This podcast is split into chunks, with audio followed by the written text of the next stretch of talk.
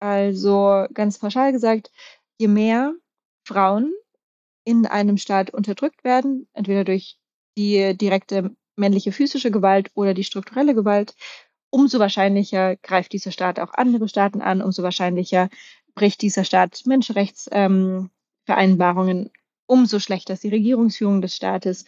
Und daher die Schlussfolgerung, dass ohne Feminismus, der eben gegen diese patriarchale Gewalt vorgeht, kann es einfach keinen Frieden, friedvolle Zustände oder Stabilität weltweit geben.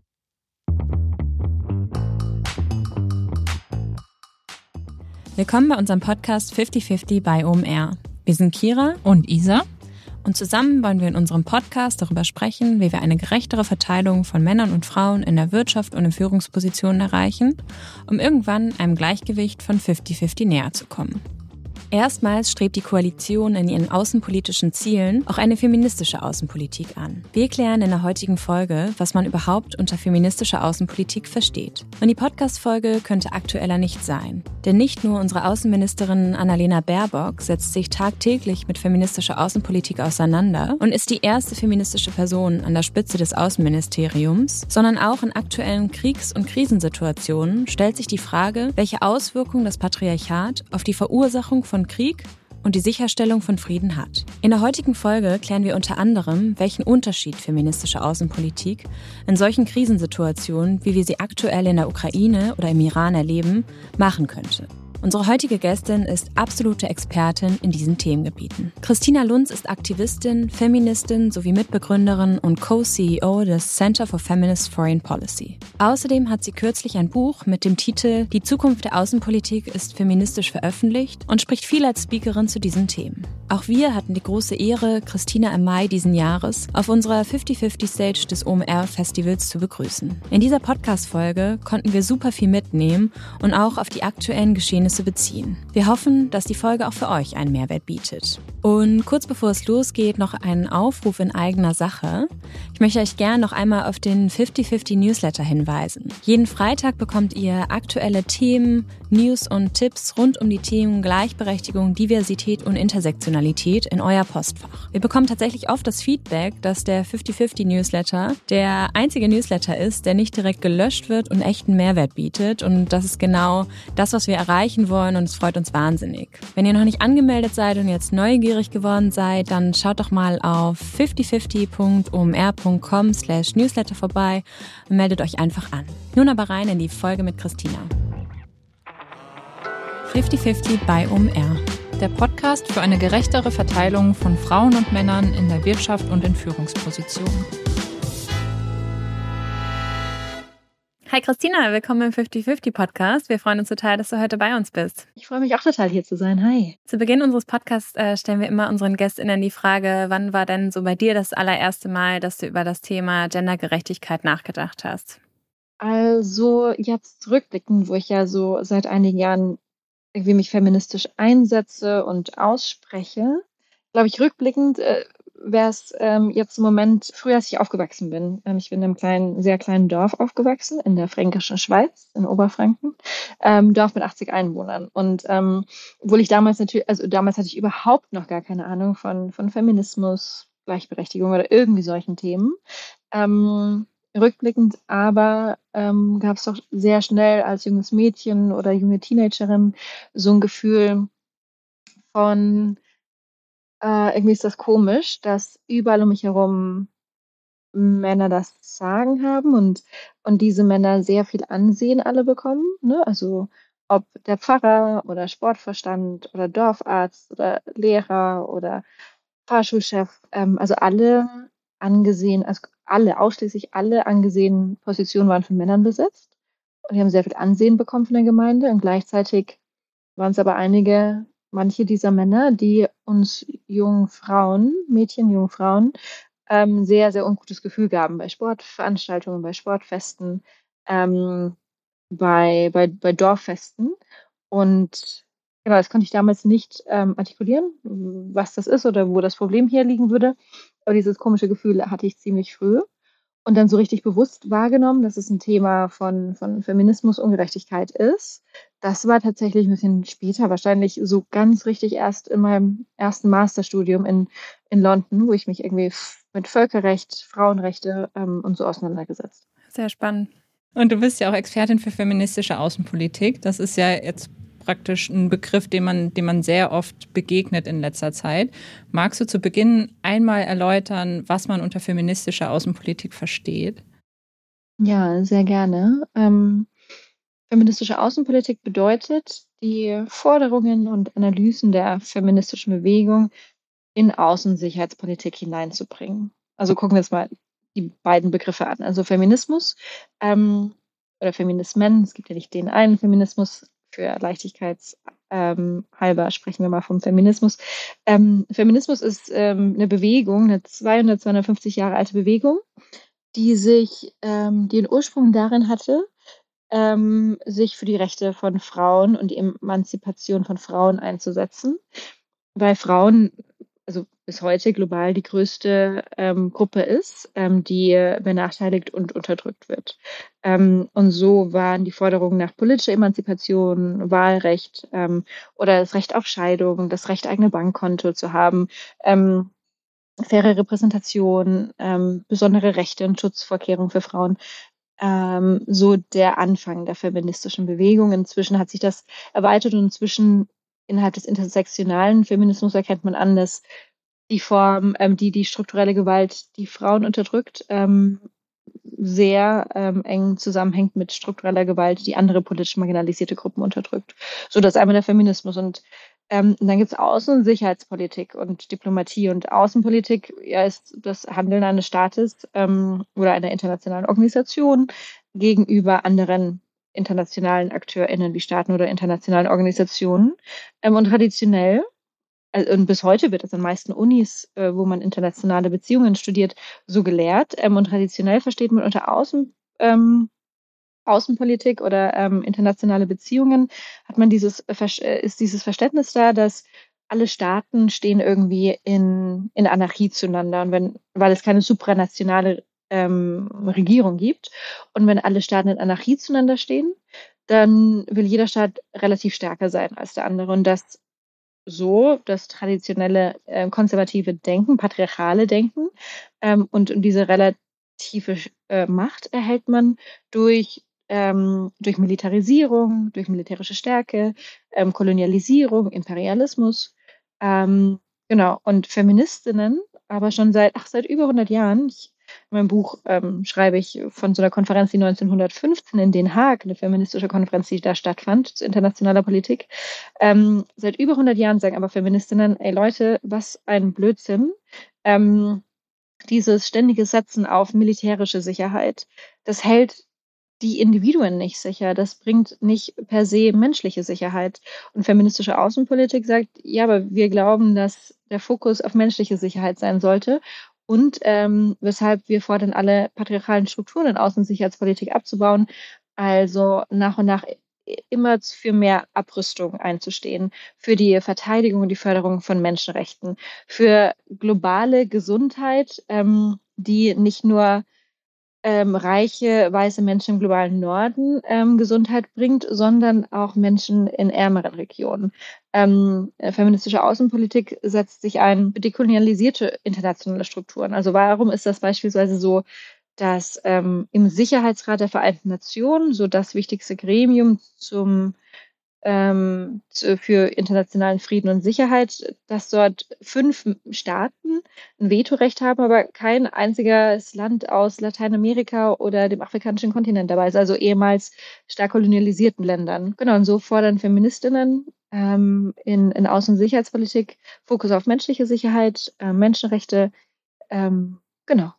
Da war jetzt schon ganz, ganz viel Spannendes dabei. Ähm, lass uns noch mal einen Schritt zurückgehen. Und zwar deine feministische Arbeit fing ja, glaube ich, an mit einer Kampagne gegen die Bildzeitung. Ähm, magst du da einmal erläutern, was da vorgefallen ist und was dich dazu verleitet hat, äh, eine Kampagne überhaupt zu starten? Ja, sehr gerne. Ähm, genau, ich bin, ja, ich weiß nicht, relativ spät, glaube ich, zum Feminismus gekommen, aber dann sehr viel Wucht wahrscheinlich. Ähm, als ich mit Anfang, ich glaube so Anfang Mitte 20, war ich in London ähm, zum Studieren, ähm, internationale Politik, Völkerrecht und hatte damals zum ersten Mal also bis dato hatte ich kaum feministische Literatur gelesen und aber bei meinen KommilitonInnen war das ziemlich anders. Die waren alle sehr versiert im feministischen Denken und Analysieren und darum habe ich viel Zeit in London neben Studium einfach mit Lesen verbracht und auch London gar nicht so kennengelernt, war eher alles mega einschüchternd für mich. Ähm, die große Stadt und die fremde Sprache ähm, und ein sehr elitäre Umfeld. Ähm, genau, daher viel feministische Literatur gelesen und zum ersten Mal wirklich auf Zusammenhänge irgendwie verstanden und aufmerksam geworden, wie beispielsweise das wann immer eine bestimmte Personengruppe objektifiziert wird und eine Objektifizierung, also eine Person zum Objekt erklären, kann beispielsweise durch eine Sexualisierung geschehen, wenn wir Frauen als Sexobjekte ansehen oder sie als Sexobjekte dargestellt werden. Dann entmenschlichen, dehumanisieren wir diese Personengruppe. Wir sprechen ihnen nicht mehr entsprechende menschliche Eigenschaften zu, sondern sehen sie als Gebrauchsobjekt. Ähm, und wenn das passiert, ähm, dieser Mechanismus, ähm, dann führt das dazu, dass mehr Gewalt gegenüber dieser Personengruppe ausgeübt wird. Und also zum einen diesen Zusammenhang, dann wissend, dass in Deutschland ähm, jeden Tag ein Mann versucht, seine Partnerin oder Ex-Partnerin zu töten und jeden dritten Tag gelingt ihm das.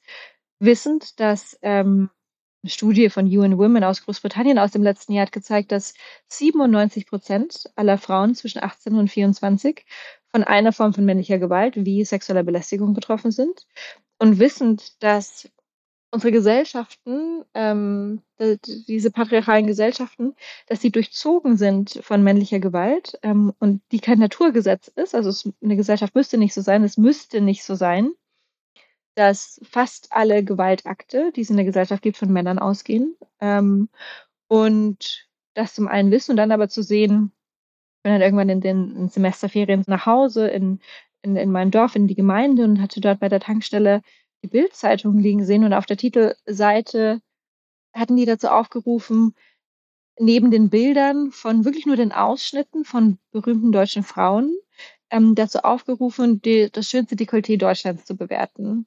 Und ich war so wütend, als ich das gesehen habe, aufgrund dieser extremen Abwertung und Degradierung dieser Frauen ähm, in damals Europas auflagenstärkster Zeitung, dass ich mich hingesetzt habe, erst einen offenen Brief geschrieben habe an den damaligen Chefredakteur Kai Diekmann. Der wurde dann zur Petition über change.org ähm, dann eine ganze Kampagne draus und ich hatte ein ehrenamtliches Team dann.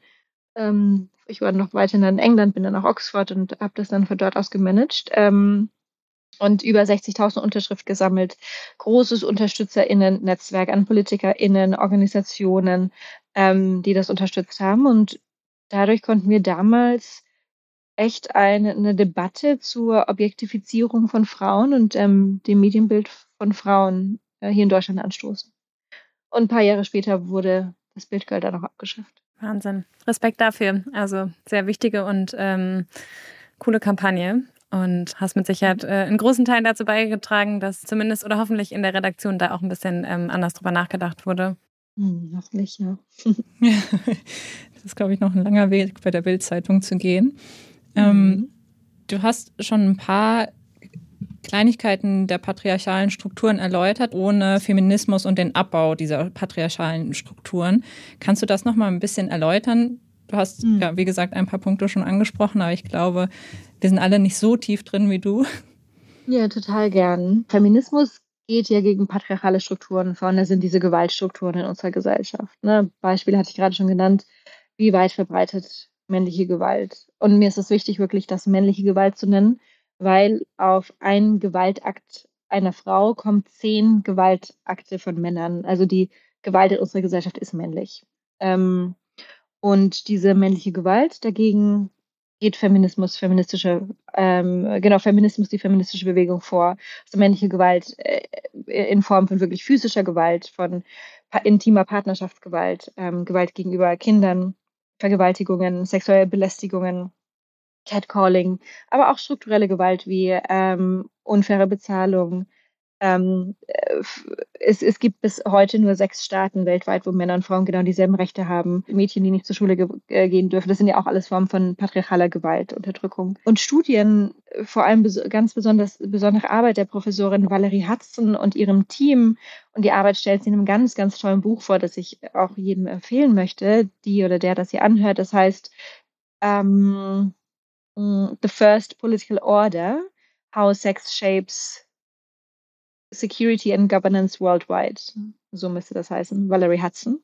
Ähm, und in dem Buch und ihrer Forschung zeigt das ForscherInnen-Team ganz eindrücklich, dass der signifikanteste Faktor dahingehend, ob ein Land nach innen gewaltbereit ist, also innerhalb von Staatengrenzen Menschen unterdrückt und gewaltbereit gegenüber ihnen auftritt, oder gegenüber anderen Staaten, also das Konflikt, ähm, transnationale Konflikt- oder Kriegspotenzial, ähm, dass der signifikanteste Faktor dahingehend ist, das vorherzusagen, das Niveau an Gleichberechtigung in einem Staat ist. Also ganz pauschal gesagt, je mehr Frauen in einem Staat unterdrückt werden, entweder durch die direkte männliche physische Gewalt oder die strukturelle Gewalt, umso wahrscheinlicher greift dieser Staat auch andere Staaten an, umso wahrscheinlicher bricht dieser Staat Menschenrechtsvereinbarungen, umso schlechter ist die Regierungsführung des Staates. Ähm, genau. Und daher die Schlussfolgerung, dass ohne Feminismus, der eben gegen diese patriarchale Gewalt vorgeht, kann es einfach keinen Frieden, friedvolle Zustände oder Stabilität weltweit geben. Und gibt es Staaten, wo die Gewalt oder die patriarchalen Strukturen nach innen ganz anders sind als die nach außen? Oder geht das eigentlich miteinander einher so?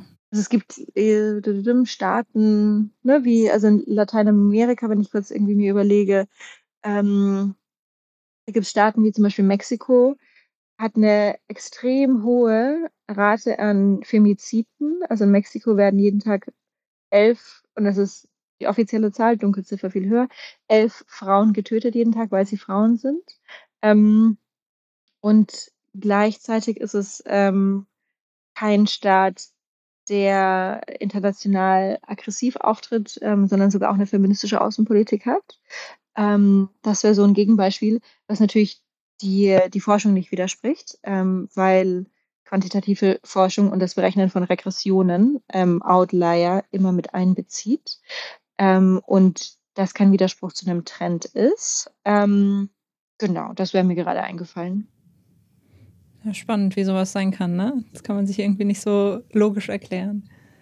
Mhm, und daher gibt es auch, weil Mexiko eben seit Januar 2020 hatte Mexiko als erster Staat des sogenannten globalen Südens eine feministische Außenpolitik verkündet und hat seitdem auch, äh, also kriegt viel Kritik auch ähm, von der feministischen Bewegung von vor Ort ab. Und die sagen halt, Leute, kümmert euch mal um ähm, Innenpolitik und das komplette Fehlen an Sicherheit für Frauen innerhalb des Landes, bevor ihr feministische Außenpolitik macht. Ähm, aber dann beispielsweise diejenigen im Außenministerium dort, und ich kenne auch die Personen, die dort für die feministische Außenpolitik zuständig sind, die sagen halt, ja, berechtigte Kritik. Und gleichzeitig ist es auch so, dass ich, also dieser Christopher zum Beispiel, der dort verantwortlich dafür ist, eine Menschenrechtsabteilung, der sagt halt, aber das ist mein Einflussbereich und ich versuche einfach den Einflussbereich, den ich habe, feministisch zu gestalten. Wäre ich jetzt in Innenpolitik, würde ich mich vielleicht für feministische Innenpolitik einsetzen.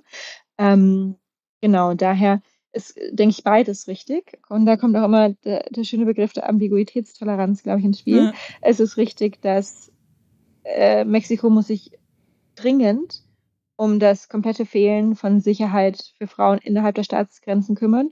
Und gleichzeitig ist es auch in Ordnung, dass Mexiko ähm, seine feministische Außenpolitik immer besser macht. Du hast es eben schon erwähnt, äh, Mexiko ist eines der Länder mit einer feministischen Außenpolitik. Ähm, auch Deutschland hat ja jetzt im Koalitionsvertrag äh, eine feministische Außenpolitik verankert und strebt ähm, den Zustand an. Ähm, es gibt ja noch, glaube ich, äh, oder insgesamt elf äh, Staaten, die eine feministische Außenpolitik haben. Ähm, Gibt es da Vorreiterländer, die schon viel richtig machen und ähm, vielleicht auch die ersten waren, die eine feministische Außenpolitik etabliert haben? Hm, genau, also unter diesen elf Ländern, die du gerade genannt hast, ähm, das ist eine ganz schöne Bandbreite an, ja, zum einen an der Länge, wie lange die Staaten schon offiziell eine feministische Außenpolitik haben und wie beherzt sie doch das Mainstream, also in alle Bereiche von Außen- und Sicherheitspolitik oder auch Entwicklungspolitik, Entwicklungszusammenarbeit das einfließen lassen. Mm, auf staatlicher Ebene war Schweden 2014 das erste Land, damals unter der Außenministerin Margot Wallström, die damals im Oktober 2014 eine feministische Außenpolitik verkündete.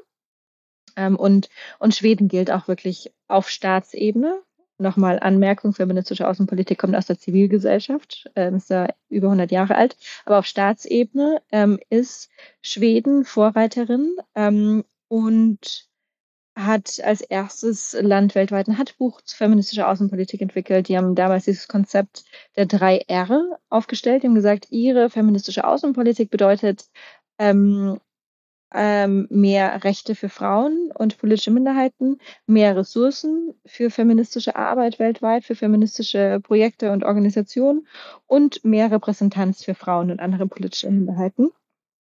Ähm, dann haben wir, also Mexiko tatsächlich, wenn wir uns zum Beispiel anschauen, die so die theoretische Underpinnings, die theoretische Ausformulierung, deren Strategie zur feministischen Außenpolitik, die ist richtig gut, die ist super intersektional, ähm, Fokus auf ähm, indigenous Bevölkerung ähm, und also da haben die echt gute Leute gehabt, die die geschrieben haben und, und Mexiko auch immer wieder bekommt man mit oder be bekommen wir mit ähm, in, dieser, in diesem Netzwerk, in dem wir organisiert sind zur feministischen Außenpolitik, dass ähm, Mexiko sich wirklich deutlich für Frauenrechte und, und politische Minderheitsrechte einsetzt. Also Mexiko ähm, hat eine tolle unterstützende Rolle für afghanische Frauenrechtsverteidigerinnen gespielt ähm, nach dem Fall Kabuls an die Taliban im August von einem Jahr. Mexiko hat beispielsweise jetzt vor einer Woche oder eineinhalb Wochen im Menschenrechtsrat ähm, der Vereinten Nationen ein deutliches Statement, ein feministisches Statement in Bezug auf ähm, Iran und die Unterdrückung von Frauen und Protestierende dort veröffentlicht. Ähm, oder andere Staaten, also Deutschland gehört, genau wie ihr gesagt habt, gehört auch dazu, hat offiziell eben im Koalitionsvertrag im November letzten Jahres eine feministische Außenpolitik angekündigt und arbeitet jetzt seit ein paar Monaten daran. Annalena Baerbock als Außenministerin ist nicht nur die erste Frau seit in der 151-jährigen Geschichte des Auswärtigen Amtes des Außenministeriums in Deutschland, ähm, sondern auch die erste wirklich dezidiert feministische Person an der Spitze des Außenministeriums. Und Annalena Baerbock seit Monaten spricht sie von feministischer Außenpolitik, setzt einen Fokus auf feministische Themen, auf Frauenrechte, auf politische Minderheitenrechte, auf mh, hm, internationale Machtdynamiken, beispielsweise als sie vor der Generalversammlung der Vereinten Nationen ähm, kurz nach dem Kriegsbeginn Russlands in der Ukraine eine Rede hielt, begann sie die Rede mit der Geschichte eines kleinen Mädchens im U-Bahn-Schacht in, in Kiew. Sie hat, sie bringt auch immer wieder internationale Dynamiken, Machtverhältnisse ähm, zur Sprache zwischen Ländern des globalen Nordens und des globalen Südens.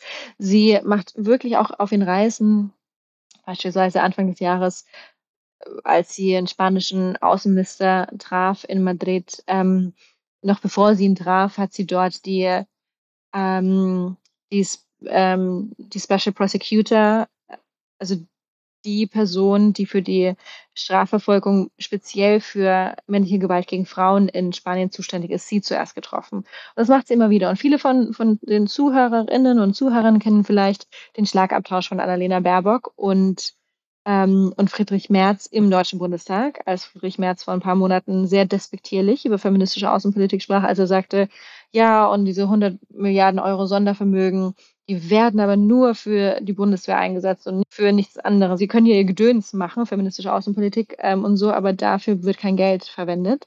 Annalena Baerbock dann richtig gut gesagt, du, äh, Friedrich Merz, ähm, das ist kein Gedöns. Ähm, sie hatte da vor kurzem erst ähm, Überlebende von ähm, Srebrenica besucht und von der sexualisierten Gewalt und der Verwendung von Vergewaltigung als Kriegswaffe berichtet. Ähm, und sowas macht sie immer, immer wieder. Also sie wird nicht müde, davon immer wieder zu sprechen. Daher, so Deutschland hat erst eben vor einem Jahr im Koalitionsvertrag das angekündigt. Und wir sehen noch nicht so viel in Praxis, weil Deutschland auch gerade erst eine Strategie zu feministischer Außenpolitik entwickelt. Und Deutschland hat ähm, zum Beispiel auch vor einem Monat ungefähr auf staatlicher Ebene die erste Konferenz zu feministischer Außenpolitik, internationale Konferenz, ähm, veranstaltet. Und ich habe Staatsebene betont, weil ähm, Insgesamt war es die zweite Konferenz zur feministischen Außenpolitik, weil wir beim Center for Feminist Foreign Policy die jemals erste Konferenz zur feministischen Außenpolitik im April diesen Jahres veranstalteten. Sehr cool. Das heißt, du hast es gerade schon erwähnt, Annalena mhm. Baerbock macht einen Unterschied. Äh, sie setzt sich aktiv dafür ein. Was wären deiner Meinung nach jetzt so die nächsten Steps, die folgen müssen, damit Deutschland wirklich einen Unterschied macht in feministischer Außenpolitik? Also du hast gerade schon die Strategie erwähnt. Ähm, welche Schritte sollten jetzt als nächstes kommen? Ja, also genau, wir brauchen eine ordentliche Strategie mit klaren Zielen und ähm, auch eine Evaluierung und Accountability Framework, also wo dann wirklich geguckt werden kann nach, weiß nicht, Strategie ist dann drei Jahre alt, nach drei Jahren, was wurde irgendwie geschafft.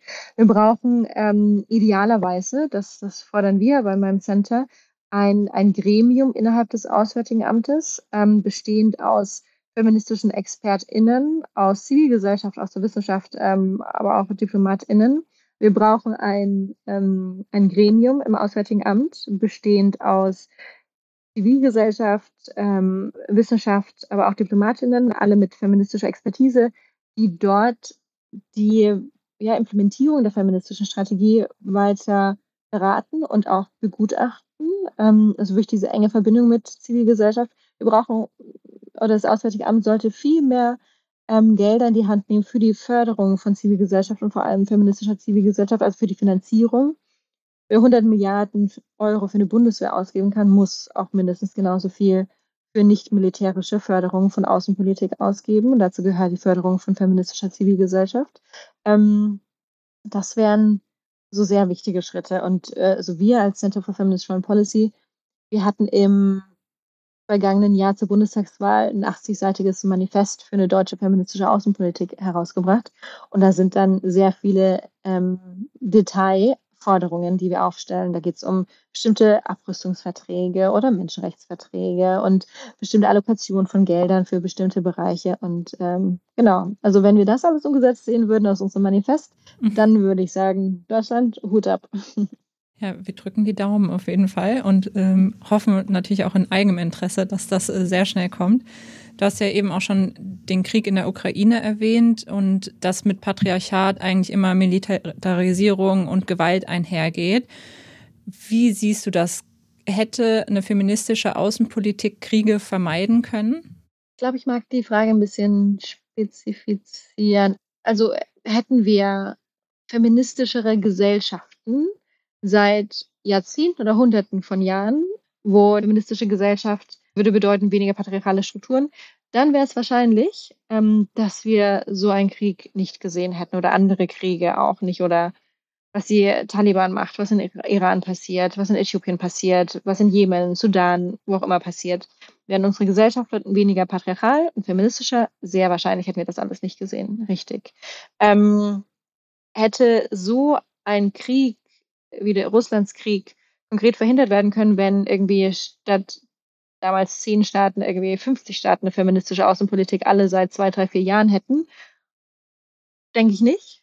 Ähm, weil also diese alten Strukturen, ne, diese Hypermilitarisierung unserer Gesellschaften, diese Akzeptanz gegenüber dieses ekligen, maskulinen, toxischen Auftreten auch von Politikern, das ist ja alles Jahrhunderte alt. Und da können nicht irgendwie ein, zwei, drei Jahre alte Politiken, glaube ich, so viel dagegen setzen. Ähm, die Tatsache, dass irgendwie Russland Atomwaffen hat, das ist Jahrzehnte alt, diese Tatsache. Die Tatsache, mhm. dass ähm, die russische Regierung unter Putin ähm, ähm, Frauenrechte mit den Füßen tritt, irgendwie partnerschaftliche Gewalt nicht mehr unter Strafe gestellt hat vor einigen Jahren, ähm, dass die LGBTQI-Community der diffamiert und angegriffen wird, ähm, dass derart stark gegen alle Aspekte von Geschlechtergerechtigkeit seit Jahren vorgegangen wird. Ähm, das, ja, das ist eben alles viele Jahre alt und ähm, genau, und, und um solche wirkliche Strukturen nachhaltig überall in unserer Gesellschaft zu ändern, dafür braucht es echt eine Mammutanstrengung. Und Gibt es denn Dinge, die sich durch den Einsatz von feministischer Außenpolitik in Kriegssituationen ändern würden? Ich habe das Gefühl, ja. dass zum Beispiel durch Annalena Baerbock kriegen wir viel mehr mit, was passiert in solchen Kriegssituationen, wie zum Beispiel, du hast es gerade schon ähm, angesprochen, Vergewaltigungen von Kriegsopfern und so weiter, was man vorher vielleicht nicht so auf dem Schirm hatte. Gibt es da noch andere Themen? Mm, auf jeden Fall. Also Feministische Außenpolitik, würde ich sagen, sehr gut darin zu unterscheiden zwischen Kurz-, Mittel- und Langfrist. Und am Ende will feministische Außenpolitik mittel- und langfristig ähm, die Allokation von Geldern international ändern, die Priorisierung von Menschenrechten, ein Abbau von militarisierten Strukturen und, und, und, und, und. Ähm, und das ist mittel- und langfrist. Und da brauchen wir echt irgendwie einen langen Atem, um, um dahin zu kommen und müssen spätestens vorgestern angefangen haben, um das zu schaffen, so. Ähm, aber auch in der kurzen Frist und akut verhält sich irgendwie Staaten oder AkteurInnen, die feministische Außenpolitik machen, anders. Also da wird zum Beispiel ähm, humanitäre Hilfe ähm, eben in Krisensituationen, wer muss wie gerettet werden, die wird dann feministisch. Das bedeutet, dass beispielsweise in Flüchtlings, ähm, in geflüchteten Unterkünften, ähm, dass es äh, irgendwie getrennte Schlafzimmer oder Toilettenbereiche gibt für unterschiedliche Geschlechter. Es bedeutet, dass wenn wir ja wissen, dass sexualisierte Gewalt in Konflikten eingesetzt wird und auch Vergewaltigungen, dass wenn beispielsweise Frauen, die von russischen Soldaten vergewaltigt wurden, nach Polen fliehen, dass sie auf jeden Fall Zugang zu Schwangerschaftsabbrüchen bekommen, obwohl Polen seit eineinhalb Jahren eines der strengsten ähm, Gesetze zum Verbot von Schwangerschaftsabbrüchen weltweit hat. Ähm, das bedeutet, wenn wir wissen, dass so viele Frauen und Kinder das Land fliehen, dass extra Strukturen aufgebaut werden und überwacht wird, dass Menschenhandel nicht zunimmt, weil das ist nicht passiert und das passiert immer, wenn Frauen fliehen, dann werden diese ausgebeutet auf der Flucht. Ähm, feministische Außenpolitik in der kurzen Frist sorgt auch irgendwie dafür, wenn irgendwann, wenn Kriege vorbei sind, ähm, hoffentlich in sehr kurzer Zeit auch dieser Krieg, dass ähm, die Programme zur Demilitarisierung und Entwaffnung von den Gebieten, in die sehr viel Waffen gerade eben fließen, dass das so geschieht, dass nach dem Krieg nicht interpartnerschaftliche Gewalt ansteigt, weil das sieht man normal in allen Settings. Wenn Kriege, Konflikte vorbei sind, dann nimmt die Gewalt gegenüber Frauen erstmal auch zu. Zum einen, weil die Waffen weiterhin vorhanden sind und weil traumatisierte Soldaten, Männer diese Gewalt auch an, an Frauen dann auslassen. Eine feministische Außenpolitik hat all diese Dynamiken und noch viel, viel, viel, viel, viel, viel mehr auf dem Schirm. Krass. Also äh, feministische Außenpolitik gibt es ja schon wahnsinnig lange. Ähm, seit 1915, glaube ich, in Den, Den Haag wurde oder haben sich die ersten Frauen getroffen und äh, sind für feministische Außenpolitik eingestanden.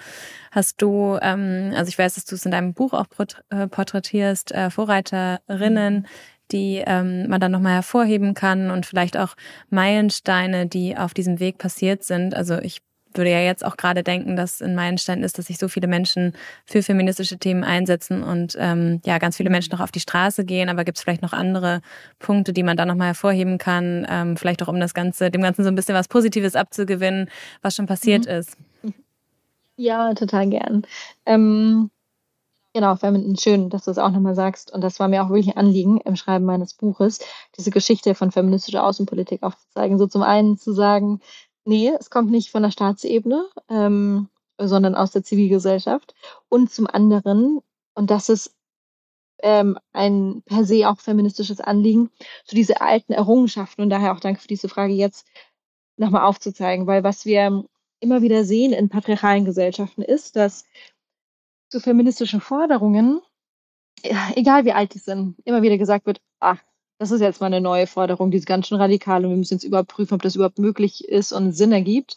Ähm, und damit mit Absicht immer wieder feministische Traditionslinien unterbrochen wird, wenn uns immer wieder das Gefühl gegeben wird, was wir gerade fordern, ist neu und radikal.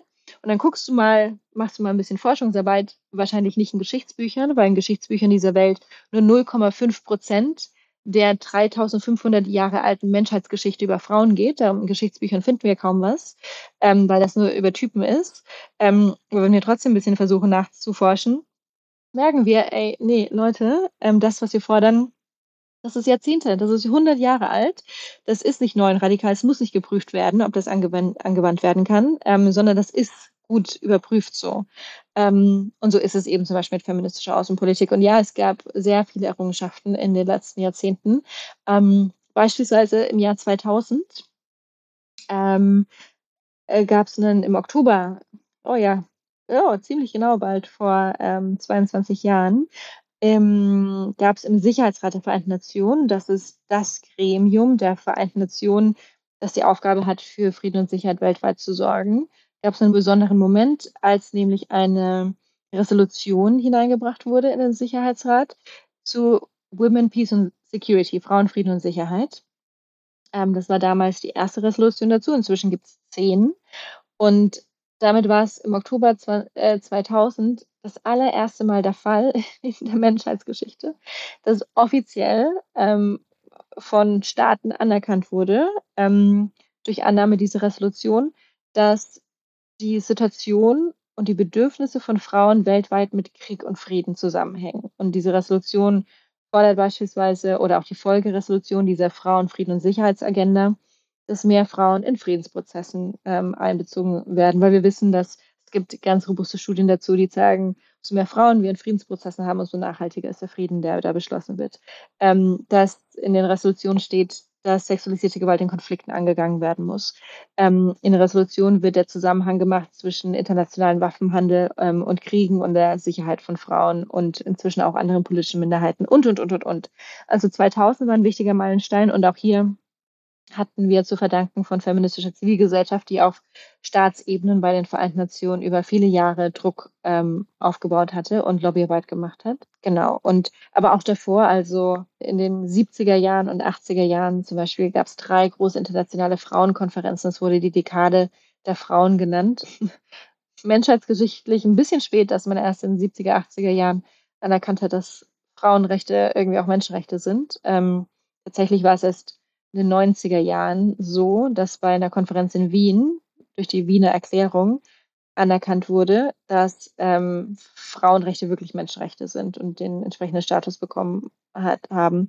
Also die feministische, die, der feministische Impact in internationaler Politik ähm, ist, ja, weiß nicht, also klar, vor 100 Jahren, mehr als 100 Jahren ist erstmal gefordert und große Errungenschaften in den letzten Jahrzehnten. Also irgendwie natürlich deutlich älter als wir das sind, ähm, aber im Vergleich der patriarchalen Menschheitsgeschichte ziemlich jung. Und äh, Kira hat es eben schon angeschnitten. Du hast, hast, ja das Buch geschrieben, Die Zukunft der Außenpolitik ist ähm, feministisch. Und dort porträtierst du unterschiedliche VordenkerInnen. Hast du da jemanden Besonderen im Kopf, der deine Arbeit auch vielleicht geprägt hat und den du hier, den oder die natürlich, ähm, du hier nochmal erwähnen möchtest? Ja, da gibt es echt einige. Also genau in dem Buch, ich hatte das, ähm, die Freude und das Privileg, 13 tolle Frauen zu porträtieren für das Buch. Ähm, und da sind Frauen dabei, also die mich wahnsinnig inspirieren. Manche von denen, äh, also durch ihre tägliche Arbeit, die ich dann auch irgendwie auf Social Media nachvollziehe, wie eine Beatrice Finn. Beatrice ähm, ist 39, ist Friedensnobelpreisträgerin, weil sie mit ihrer Organisation der internationalen Kampagne zur Abschaffung von Atomwaffen, der International Campaign to Abolish Nuclear Weapons. Ähm, die haben 2017 den Nobelpreis, den Friedensnobelpreis bekommen für deren Arbeit zum Atomwaffenverbotsvertrag. Ähm, die machen also die führende Organisation zur nuklearer Abrüstung. Ähm, oder beispielsweise eine ähm, Sanam Andalini.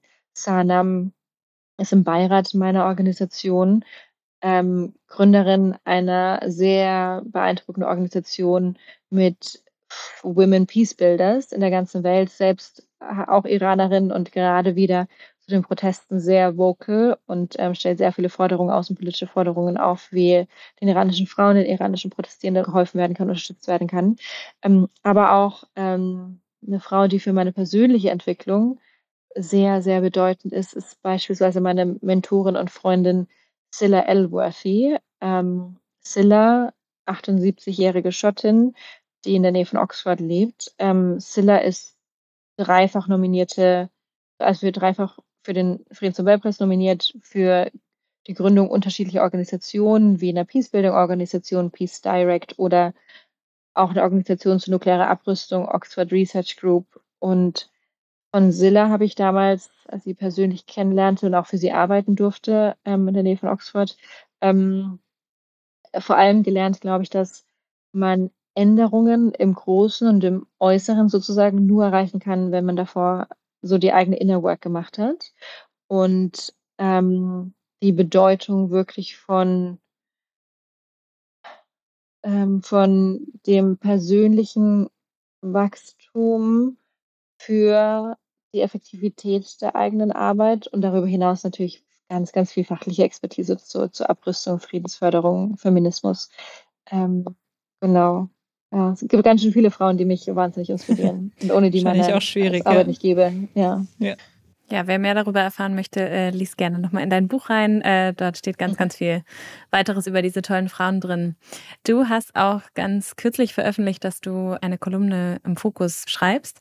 Und äh, mhm. ich habe den ersten Artikel gelesen und dort äh, schreibst du auch unter anderem, dass auch Männer unter dem Patriarchat leiden und ihren Beitrag leisten können. Äh, magst du darauf nochmal ein bisschen eingehen? Ja, sehr gern. Ähm, genau, oft wird ja immer wieder gesagt, äh, manche Menschen sagen immer, ja, Feminismus ist irgendwie so doof, äh, irgendwie geht gegen Männer vor und so. Und äh, nee, ist halt nicht so. Feminismus war nie gegen Männer gerichtet, sondern Feminismus war schon immer gegen das System gerichtet, gegen das patriarchale System.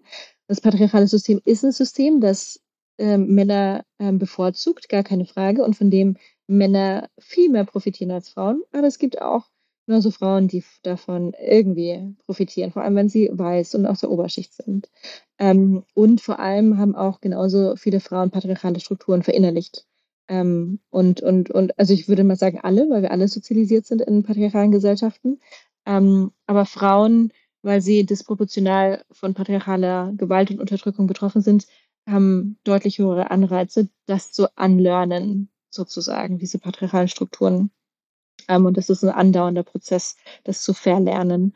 Ähm, genau, und so ist es, ähm, also diese, also Patriarchat kann man auch sagen, bedeutet irgendwie so, dass wir ab der Geburt in Boxen gepackt werden, Jungs und Mädchen. Ähm, von beispielsweise von, von Männern wird irgendwann erwartet, dass sie die Ernährer sind, dass sie beschützen können, dass sie stark sind, dass sie keine Emotionen zeigen. Das führt beispielsweise dazu, dass die Suizidraten ähm, bei Männern viel, viel, viel höher sind als bei Frauen, weil das Patriarchat ihnen einredet, sie dürften nicht vulnerabel sein, schon gar nicht nach Hilfe fragen. Ähm, Patriarchat bedeutet auch, dass ähm, beispielsweise in der Ukraine ähm, Männer das Land nicht verlassen durften ähm, oder ähm, Russen ähm, gezwungen wurden, ähm, den Militärdienst anzutreten, weil von Männern erwartet wird, das Land zu verteidigen. Und das, dieses in Boxen packen und dieses Zuweisen von Rollen und Aufgaben aufgrund des Geschlechts, das ist Patriarchat und unter dem leiden am Ende wir alle.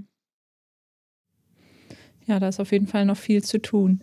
Wir kommen jetzt leider zum Ende des Podcasts. Wir haben schon ähm, sehr, sehr viele Einblicke in feministische Außenpolitik bekommen und du hast uns auch schon erzählt, was du dir wünschst für die Zukunft. Unsere Abschlussfrage ist immer, was wären denn deine Top 3 Ideen, um dem Ziel 50-50 näher zu kommen? Du kannst das auch gerne auf äh, Außenpolitik beziehen, insofern das möglich ist. Mhm.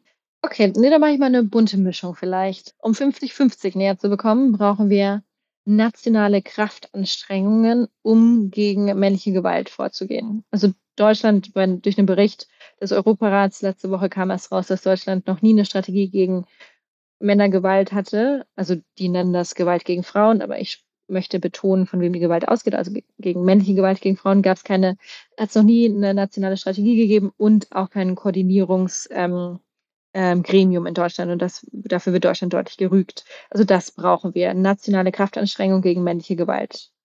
Ähm, dann brauchen wir feministische Außenpolitik, überall, also alle Außenpolitik aller Staaten und internationalen Organisationen müssen den Fokus auf den Abbau patriarchaler Strukturen legen. Ähm, dazu gehört die finanzielle Unterstützung von feministischer Zivilgesellschaft auf der ganzen Welt statt Militärausgaben. Also wenn wir das schaffen würden, das Ganze, so diese Milliarden, zwei, zwei Billionen jedes Jahr, die für Militärausgaben weltweit ausgegeben werden, wenn wir das in Menschenrechte, MenschenrechtsverteidigerInnen, feministische Zivilgesellschaft, Zivilgesellschaft, Ausbau Völkerrecht, Diplomatie, Mediation stecken würden statt in Militarisierung, dann wären wir 50-50 schon deutlich näher. Und 50-50 ähm, wären wir auch deutlich näher, wenn überall auf der Welt Frauen und alle, die schwanger werden können, endlich Zugang zu ihrem Körper bekommen also in Deutschland muss endlich 218 Strafgesetzbuch abgeschafft werden. Es kann nicht sein, dass in Deutschland wir als Frauen und die, die schwanger sind, ähm, gezwungen werden, beraten werden zu müssen vor einem Schwangerschaftsabbruch und wir nicht frei bestimmen können. Mhm. Ähm, und weltweit ist es so, dass 55 Prozent aller Mädchen und Frauen keine, keine Selbstbestimmung über ihre reproduktiven Funktionen haben, also nicht entscheiden können, wen sie heiraten, wann sie das tun, ob sie Verhütungsmittel nehmen. Ähm, und wenn wir das das war jetzt hoffentlich ein dritter Punkt, auch noch ändern können, dann sind wir 50-50 auch einen großen Schritt näher. Ja, vielen Dank, Christina. Das waren äh, wahnsinnig spannende Einblicke und äh, ich habe auf jeden Fall eine Menge lernen dürfen. Eure Arbeit ist wahnsinnig wertvoll. Ich glaube auch, ähm, ja, wenn man sich mal die aktuelle Nachrichtenlage anschaut, dann äh, müsste das ähm, spätestens heute jeder verstanden haben. Und ähm, ja, alles Gute und ähm, mach weiter so. Danke sehr. Danke euch beiden. Wir hoffen, dass ihr in der aktuellen Folge mit Christina genauso viel mitnehmen konntet wie wir und nun vielleicht auch Zusammenhänge zu den aktuellen politischen Geschehnissen knüpfen könnt. Lasst uns wie immer gerne euer Feedback zur heutigen Folge bei LinkedIn zukommen oder schreibt uns eine Mail an 5050.omr.com. Außerdem freuen wir uns natürlich sehr, wenn ihr den Podcast an Freundinnen, Kolleginnen oder andere Personen in eurem Umfeld weiterempfehlt.